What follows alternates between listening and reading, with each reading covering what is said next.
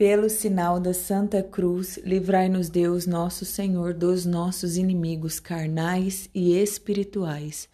Em nome do Pai, do Filho do Espírito Santo. Amém. Vinde, Espírito Santo, enchei os corações dos vossos fiéis e acendei neles o fogo do vosso amor.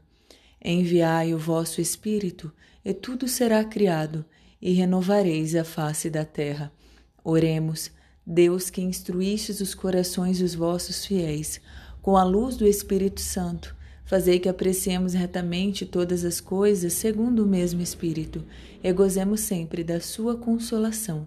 Por Cristo, o Senhor nosso. Amém.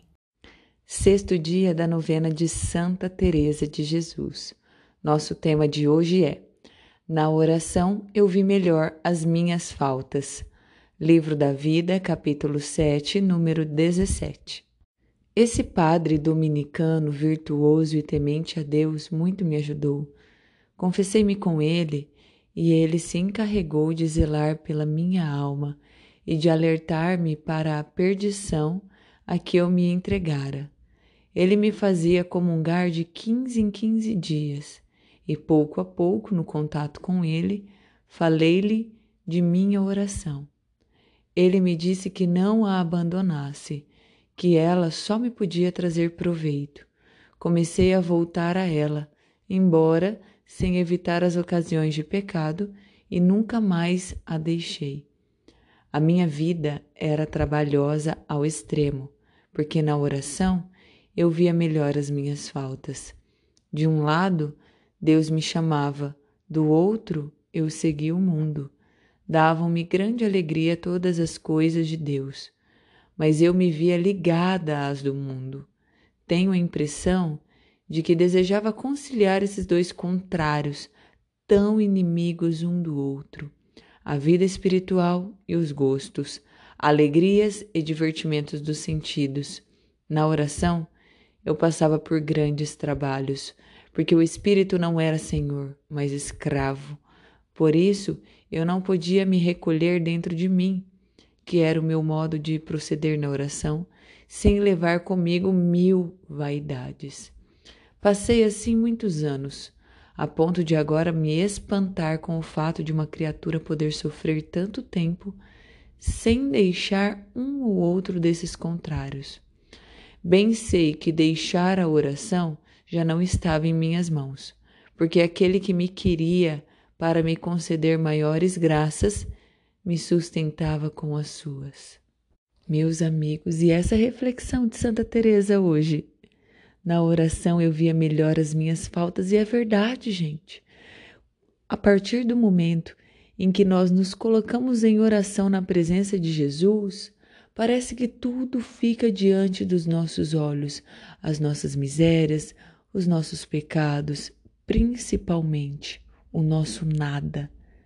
E quanto mais nós vamos nos conhecendo, né? Quanto mais nós buscamos o conhecimento de si, mais nós percebemos o quanto nós somos pó, gente. E o quanto nós somos 100% dependentes da graça de Deus em nossas vidas. Então, para que nós possamos nos conhecer, conhecer as nossas faltas, dar nome aos nossos pecados, é necessário buscar uma vida de oração. E Santa Teresa deixa muito claro, gente, muito claro.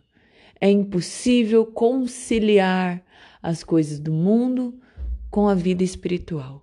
Servimos a Deus ou servimos ao dinheiro, não dá para ter os dois senhores dentro de nós, gente porque ou amará um e odiará o outro, e vice-versa.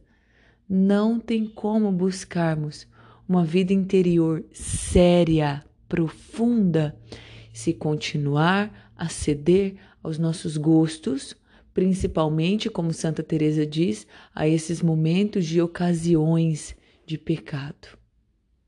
Então que nós possamos, gente, observar os nossos atos e se de fato, a partir desta novena, você deseja ter uma vida interior séria, é necessário fazer violência contra si para buscar agradar a Deus em tudo. Oração final. Nada te perturbe, nada te espante, tudo passa, Deus não muda. A paciência tudo alcança. Quem a Deus tem, nada lhe falta, só Deus basta. Eleva o pensamento, ao céu sobe.